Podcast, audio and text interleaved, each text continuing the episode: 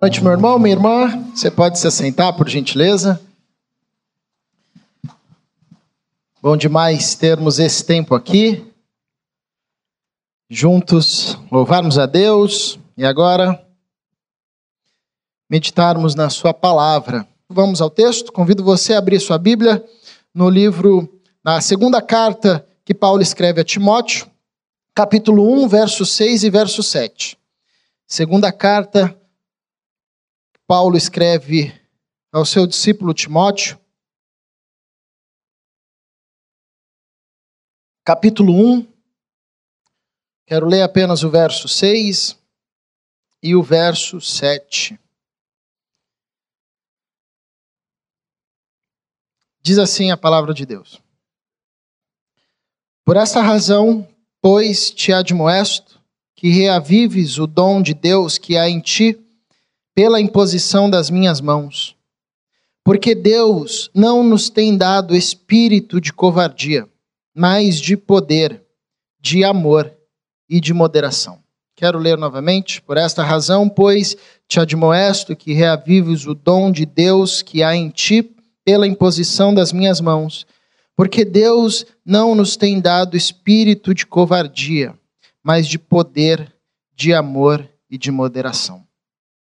Paizinho, por tua graça, conduza-nos, continue a nos conduzir neste culto, falar ao nosso coração. Obrigado, pois o Senhor já nos tem ministrado através dos louvores, das orações, intercessões, através da comunhão com os nossos irmãos.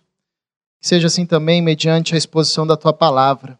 Que o teu Espírito Santo faça esse milagre de compreendermos a tua revelação e ela gerar vida na nossa vida. Para a tua glória em Cristo Jesus é que oramos. Amém. Bom, Paulo escreve a Timóteo, seu discípulo na fé, seu filho na fé, como ele vai dizer no começo desse capítulo. E Timóteo, ele tinha uma missão muito complexa, uma missão muito difícil. Primeiro, porque, em certo sentido, ele era alguém que Paulo estava preparando para assumir o seu lugar no ministério. Ele seria uma espécie de sucessor de Paulo, ele era um discípulo próximo a Paulo. Imagina você a responsabilidade que é assumir o lugar ou pelo menos estar ali como referência, uh, como de, em um lugar como o lugar de Paulo, assumindo a posição ou sendo convocado por esse homem para pastorear uma igreja. Então, já recaía sobre os ombros de Timóteo essa grande responsabilidade.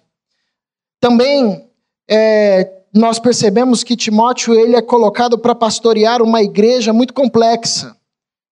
Uma igreja que enfrentava sérios problemas com relação ao paganismo, com relação aos judaizantes, pessoas que queriam fazer uma mistura entre uh, uh, os ensinamentos de Jesus Cristo e a ortodoxia morta uh, da lei de Moisés. E eles, em certo sentido, estavam influenciando ou ensinando os irmãos dessa comunidade. Timóteo também é convidado a pastorear uma igreja de gente muito mais velha que ele. E ele, sendo jovem, por vezes sentia o peso disso. Não é à toa que Paulo vai escrever essas duas cartas encorajando, ensinando, instruindo a Timóteo. Sobretudo, fortalecendo seu filho na fé. Ele começa esse versículo 6 com uma referência muito interessante, por esta razão. E qual razão é essa? No capítulo 1, se a gente ler anteriormente, nós veremos que Paulo está falando da fé de Timóteo. Timóteo era um menino que tinha uma fé sincera a Deus, uma pessoa ah, que era possível ver essa fé em sua vida. E essa fé na vida de Timóteo era um, uma fé muito bacana, porque era fruto de geração. A sua avó era uma mulher de fé, a sua mãe também foi uma mulher de fé, e essa fé passou para Timóteo, de alguma forma, o inspirou nos caminhos do Senhor. Isso é muito belo para a gente. Isso é um ensinamento muito profundo ah, para nós que caminhamos e vivemos em família. Nós não conseguimos tomar a decisão pela nossa família, pelo nosso filho, pelo nosso marido, pela nossa esposa, no que tange a nossa relação com Cristo ou a relação dele com Cristo. Não tem como eu decidir por você se você vai caminhar com Cristo ou não. Mas é possível viver de tal forma que a nossa fé inspire a nossa família.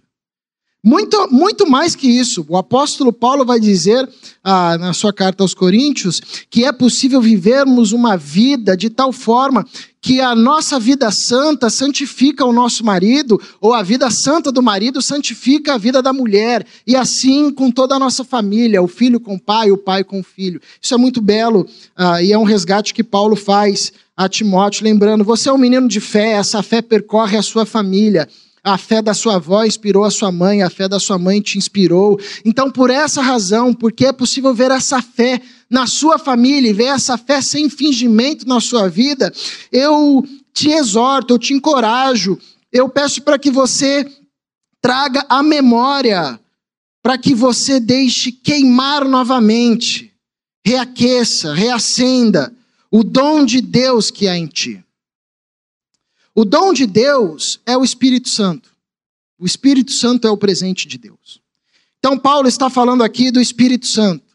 Paulo está dizendo a Timóteo: deixa viver e brilhar novamente, deixa ser acendido a pleno vapor, com toda a força, o presente que Deus te deu quando nós, quando eu impus as mãos sobre, sobre você. Isso era uma tradição no começo da igreja cristã.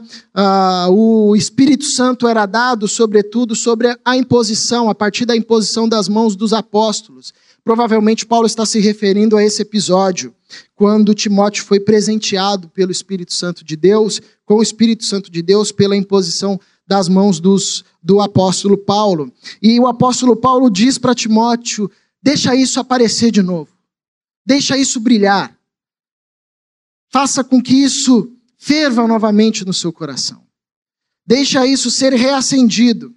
E isso é muito interessante, porque revela para gente que é possível ao longo da caminhada, mesmo em uma caminhada de fé, mesmo em uma família de fé, mesmo em uma fé que é vista sem fingimento, Vivemos de tal forma que o dom de Deus, o Espírito Santo de Deus, em nós se apague, não seja visto, não seja latente, não queime nas nossas vidas, não apareça.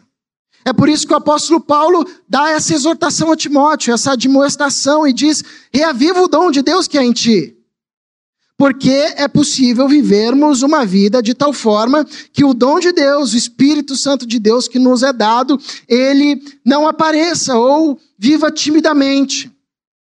Nós sabemos que o pecado faz isso. O apóstolo Paulo, por duas vezes, vai lembrar a igreja de não apagar ou não entristecer o Espírito Santo. O pecado é uma forma, um caminho pelo qual nós trilhamos, percorremos, que faz com que o Espírito Santo se recolha dentro de nós e não encontre espaço para agir com liberdade. Mas não é apenas isso que faz com que o Espírito Santo se recolha dentro de nós, porque não é esse, a princípio, ah, o que parece ser o contexto de Timóteo, não é o caso que Paulo tá, está tratando aqui. Há outras realidades ou outras experiências que fazem com que o Espírito Santo, ou com que a gente viva de tal forma a fazer com que o Espírito Santo se recolha dentro de nós. E às vezes é o desafio ministerial, ou a timidez, ou medo diante de realidades nas quais nós fomos chamados ou somos colocados a testemunharmos a, a favor do nosso Senhor Jesus Cristo. Por exemplo, Jesus depois de caminhar com seus discípulos, prepará-los, andar com ele, a última tarefa que Jesus dá aos seus discípulos, pelo menos a três deles, é orar interceder por ele enquanto ele está no Getsemane, momentos antes da sua morte, da sua prisão, da sua crucificação. E o texto diz que Jesus chama os seus três discípulos mais próximos e pede: intercedam por mim, orem por mim. Eu vou ali orar. E ele começa a orar e ele volta e ele encontra os discípulos dormindo. E aí ele diz: Olha, acordem, orem, intercedam. Ele volta, os discípulos estão dormindo. O Evangelho de Lucas explica a cena para a gente. Os discípulos estão dormindo não por uma questão de cansaço físico. Eles eram pescadores do primeiro século. Ser pescador do primeiro século exigia uma força física uh, descomunal. Eles estavam acostumados a trilhar a madrugada, a percorrer a madrugada. Ali não é uma questão de cansaço físico. O Lucas revela para a gente em seu evangelho que eles dormiam por causa de tristeza. A tristeza existia um ambiente de tristeza naquele jardim que se apoderou do coração dos discípulos e eles caíam em sono, eles não resistiam. E o que que Jesus diz aos discípulos? Vigiem e orem, porque o espírito, na verdade, está pronto, mas a carne é fraca. Em outras palavras, é o que o apóstolo Paulo está dizendo.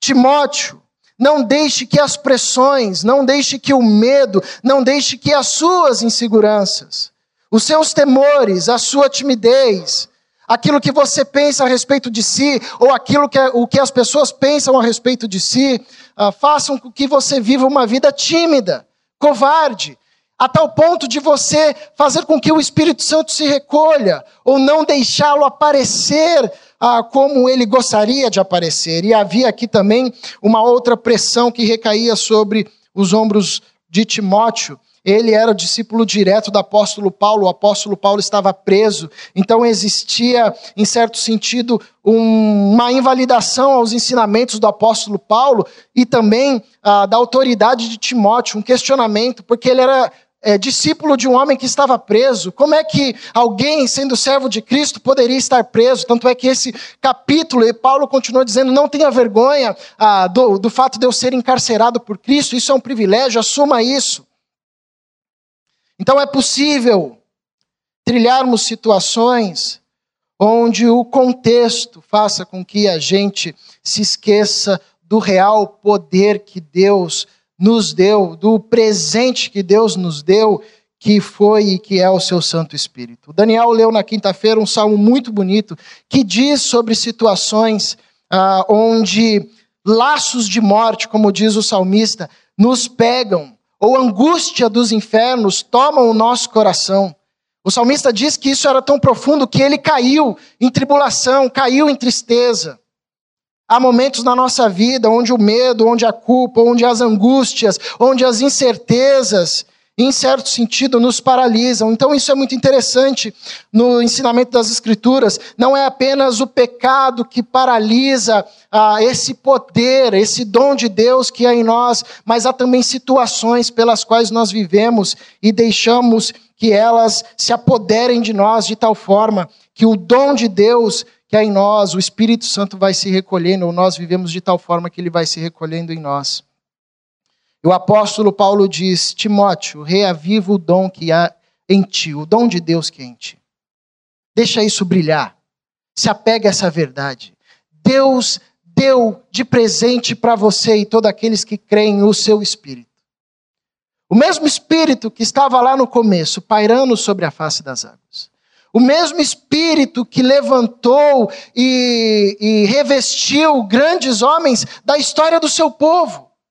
Rei Davi, homens que fizeram coisas maravilhosas, homens e mulheres que fizeram coisas grandiosas. Esse mesmo Espírito está sobre você, está em você, está te conduzindo. Deixa isso te fortalecer, Timóteo.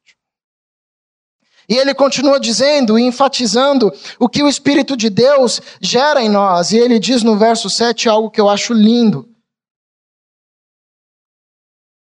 Porque Deus não nos tem dado espírito de covardia. Timóteo, reaviva o dom de Deus que é em ti. Meu irmão, minha irmã, reaviva o dom de Deus que é em ti. Lembre-se disso. Lembre-se que o Espírito de Deus habita em você. Você foi selado a partir do momento que reconheceu Jesus Cristo como seu Senhor, seu único Salvador e passou a segui-lo e a ser discípulo de Jesus. Foi encontrado por Jesus na história. Deus te deu um presente, um dom que é o Espírito Santo. Ele selou o seu coração junto ao coração de Jesus. Ele habita em você. Deixa isso brilhar. E deixa isso brilhar porque Deus não nos tem dado espírito de covardia. Não há razão para nos intimidarmos diante dos desafios. O Espírito de Deus habita em nós, Deus caminha conosco, Deus caminha em nós. Não há razão para deixar que o medo, que as angústias, que até mesmo os ambientes de tristeza faça com que a gente perca a perspectiva da ressurreição. Deus não nos tem dado espírito de covardia. Esse versículo, essa frase, explica para mim como que o evangelho chegou até aqui. Interessante imaginar que o, a mensagem do nosso Senhor Jesus Cristo, nosso Senhor Jesus Cristo, nasce na periferia da periferia. Esse movimento começa com gente que tinha tudo para dar errado. Nenhum dos discípulos que Jesus chamou era alguém assim que, ó, oh, esse cara realmente é alguém que vai fazer uma diferença no mundo. Num contexto onde existia um império que parecia que seria eterno, que é o Império Romano. Mas esses homens iletrados, esses homens da periferia, eles foram revestidos com um dom de Deus, como Jesus disse: esperem aqui até que vocês recebam, desça do alto, o Espírito Santo de Deus, e vocês receberão poder, e serão minhas testemunhas. E eles começam a pregar. E outros homens e mulheres simples começam a se achegar e são presenteados com esse Espírito, com esse presente. E o livro de Atos vai dizer que eles eram chamados de pessoas que estavam virando o mundo de cabeça para baixo. E o Império Romano passa, e a fé cristã começa a crescer. E aí surgem outros impérios. Nascem, crescem, se estabelecem e caem. Em certo sentido, quase todos perseguindo a fé cristã ou tentando abafar essa mensagem. E essa mensagem continua a recorrer, a, a ser ecoada aos ao longo dos séculos e chega até aqui. Com homens e mulheres, muitas vezes com pouco recurso. Isso é fruto desse Espírito de Deus, que é um Espírito que não nos deixa sucumbir à covardia. Por isso que a gente pode entender, por exemplo, os mártires, como eles eram ousados e até mesmo amarrados já para serem queimados, tendo a última chance de negar a Jesus, eles entoavam cânticos de louvores, não temiam, enfrentavam a morte com coragem, com ousadia, porque o apóstolo Paulo nos ensina: Deus não nos tem dado espírito de covardia. A todos nós que somos discípulos de Jesus, Deus nos concede um ministério, ou nos coloca em uma área para atuarmos como testemunhas de Jesus Cristo. E por muitas vezes nós podemos permanecer tímidos, achando que não vai dar. A gente pode fazer até aquela oração: Senhor, eis-me aqui, envia meu pastor, né?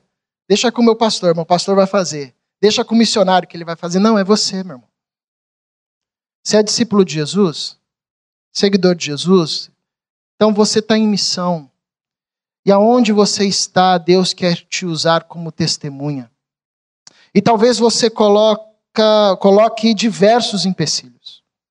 Talvez você sinta amedrontado diante de tão grande desafio. E essa palavra que Paulo dá a Timóteo serve para nós também. Não se acovarde, porque Deus deu o seu espírito a nós e o seu espírito não é um espírito de covardia. Seja sensível ao espírito de Deus. Seja sensível à voz de Deus e vá com coragem.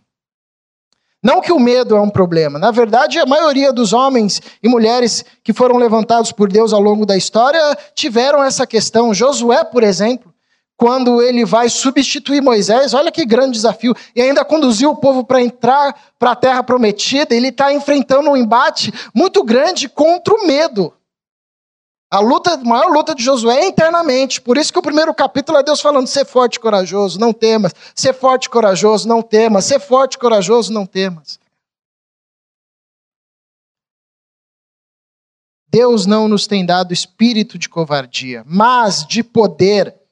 E você não pode ler o apóstolo Paulo sem perceber que ele é o apóstolo que mais vai destacar essa expressão do poder de Deus.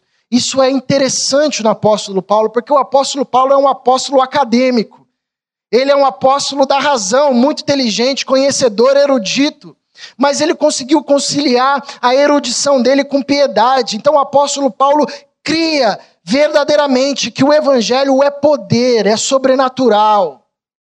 Não que ele ficava ah, espiritualizando todas as coisas, mas ele mesmo, com a sua inteligência, não descartava isso. entendia que o poder de Deus é que fazia com que os seus servos, as suas servas, ah, se tornassem testemunhas do seu reino.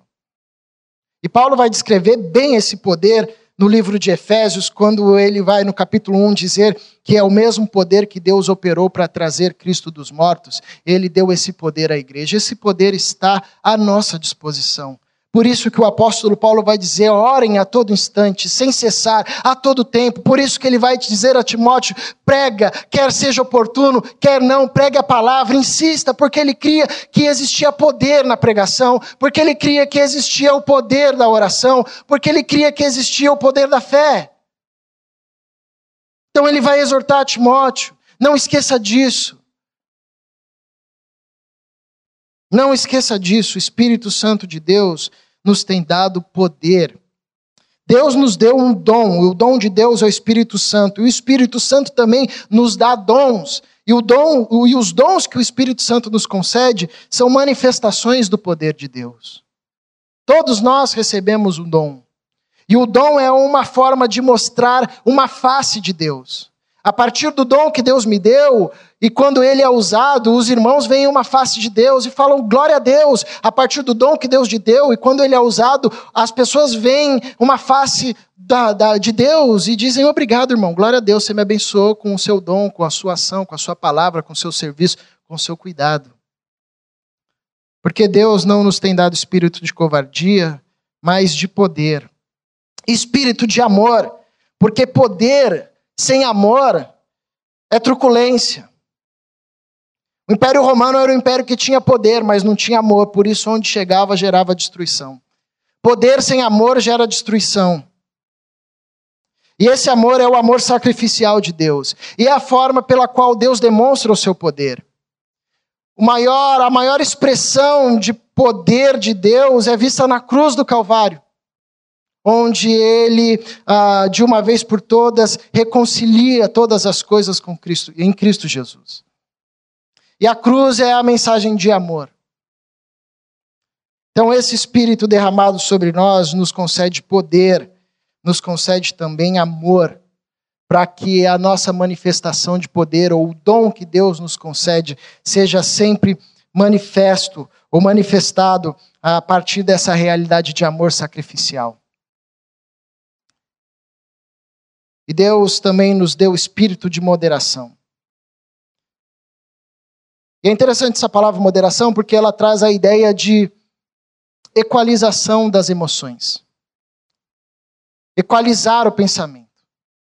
Pensar com sensatez, pensar com lucidez. Que é algo que nós perdemos com a queda. O pecado afetou a nossa forma de ver o mundo, de ver a nós mesmos, de perceber as nossas emoções.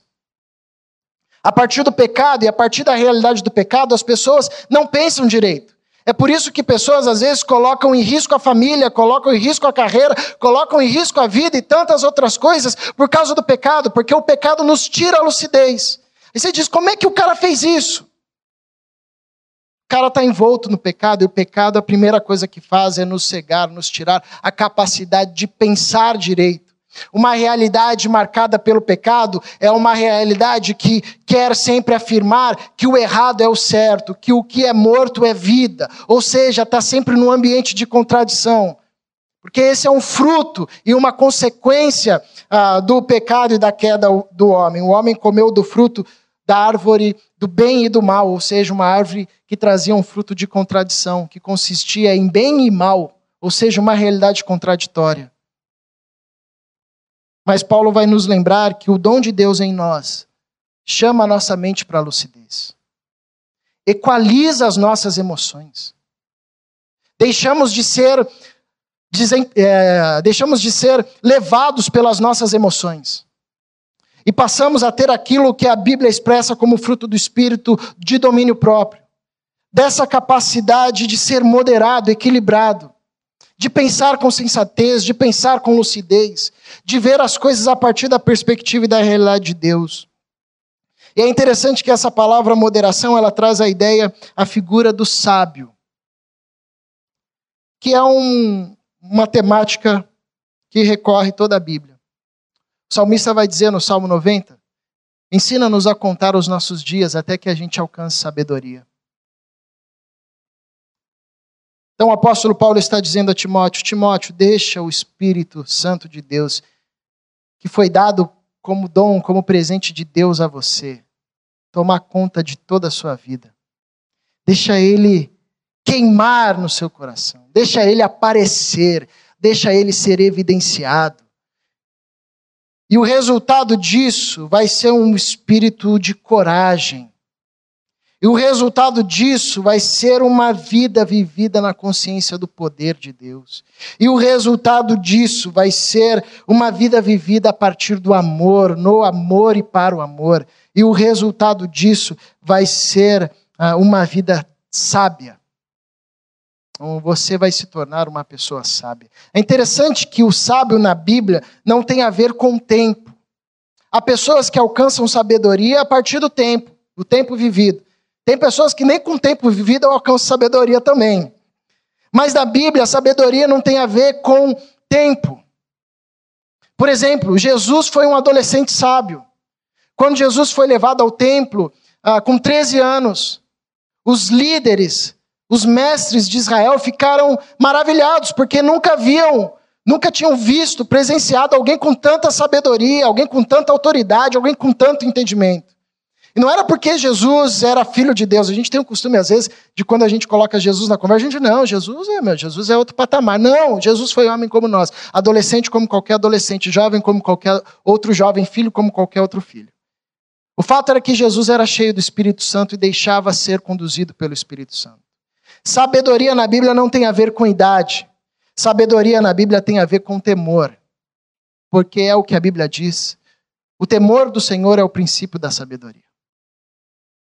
Então o apóstolo Paulo está relembrando a Timóteo que ele, como discípulo de Jesus Cristo, foi convocado para uma missão.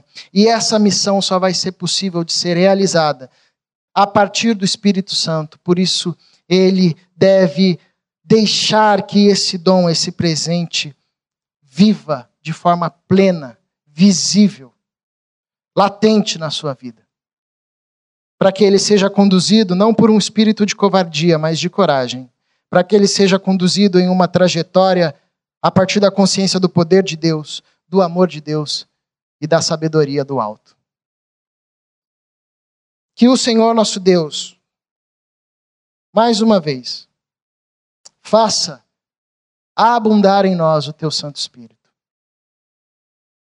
Que o Senhor nosso Deus faça aparecer em nós de forma visível esse dom, esse presente.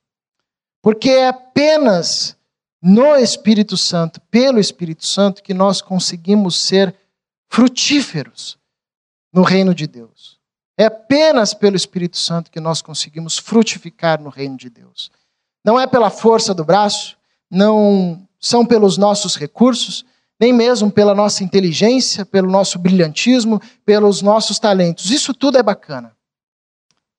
Mas se não for direcionado pelo Espírito Santo de Deus, como o apóstolo Pedro diz, é obra de palha, madeira, não resistirá ao fogo. Apenas aquilo que é construído no Espírito Santo e pelo Espírito Santo resistirá por toda a eternidade. Nós cantaremos mais uma canção e eu convido você a fazer dessa canção a sua oração. Não sei como você entrou aqui essa noite, talvez essa mensagem faça todo sentido para você. Talvez você esteja até mesmo atuando firme e forte a todo vapor na obra de Deus, mas pela força do teu braço. E como a gente percebe isso? A gente percebe isso, sobretudo, quando a nossa ação não é pautada pela fé e pela expressão do poder de Deus através da nossa vida. Quando as nossas ações não são pautadas a partir do amor. Quando as, quando as nossas ações não são pautadas a partir da sabedoria ou da moderação. Talvez você entrou aqui com medo, ou inseguro diante daquilo que Deus tem colocado nas suas mãos, dizendo: não, não dá, isso aqui não é para mim. Se eu tivesse o talento tal, se eu fosse, é você mesmo. Você está onde você está porque Deus te colocou aí para servir com o que você tem. Com o que você tem. Então deixa que esse dom brilhe, cresça, floresça, resplandeça na sua vida. Vamos ouvir essa canção, fazer dela a nossa oração. Espírito Santo de Deus, é bom sermos chamados de casa do Senhor, sabermos que o Senhor habita o nosso ser e sabermos que o Senhor nos reveste, a tua palavra nos diz, ó Deus, que aquele que pede pelo teu Espírito, o Senhor sobre este derrama sem medida, em abundância, de maneira poderosa. Essa é a minha oração por mim e por cada pessoa aqui nessa noite, ó Deus. Que o teu Espírito Santo seja derramado de maneira superabundante sobre nós e que isso seja percebido pelo poder, não o que para nas nossas mãos, não o que gera relações que subjugam terceiros, mas o poder que prostra o nosso coração e os nossos joelhos diante da cruz. O poder de quem reconhece que sem o Senhor não é absolutamente nada. Que o teu Santo Espírito derramado sobre nós nos encha de amor, que o amor seja a nossa bandeira, a nossa essência, o dogma sobre todo dogma, que o amor seja a nossa marca maior. E que o teu Santo Espírito derramado sobre nós nos encha de moderação, livra-nos de uma vida desequilibrada para qualquer que seja o lado que haja sensatez, sabedoria e graça na maneira como andamos, como falamos, como nos relacionamos. Que a tua palavra fique gravada dentro de nós e que a presença do teu Espírito na nossa vida gere os frutos que não seriam possíveis de nenhuma outra forma. É a oração que eu faço por mim, pelos meus irmãos e irmãs, no nome de Jesus, o nosso amado Senhor. Amém. Amém.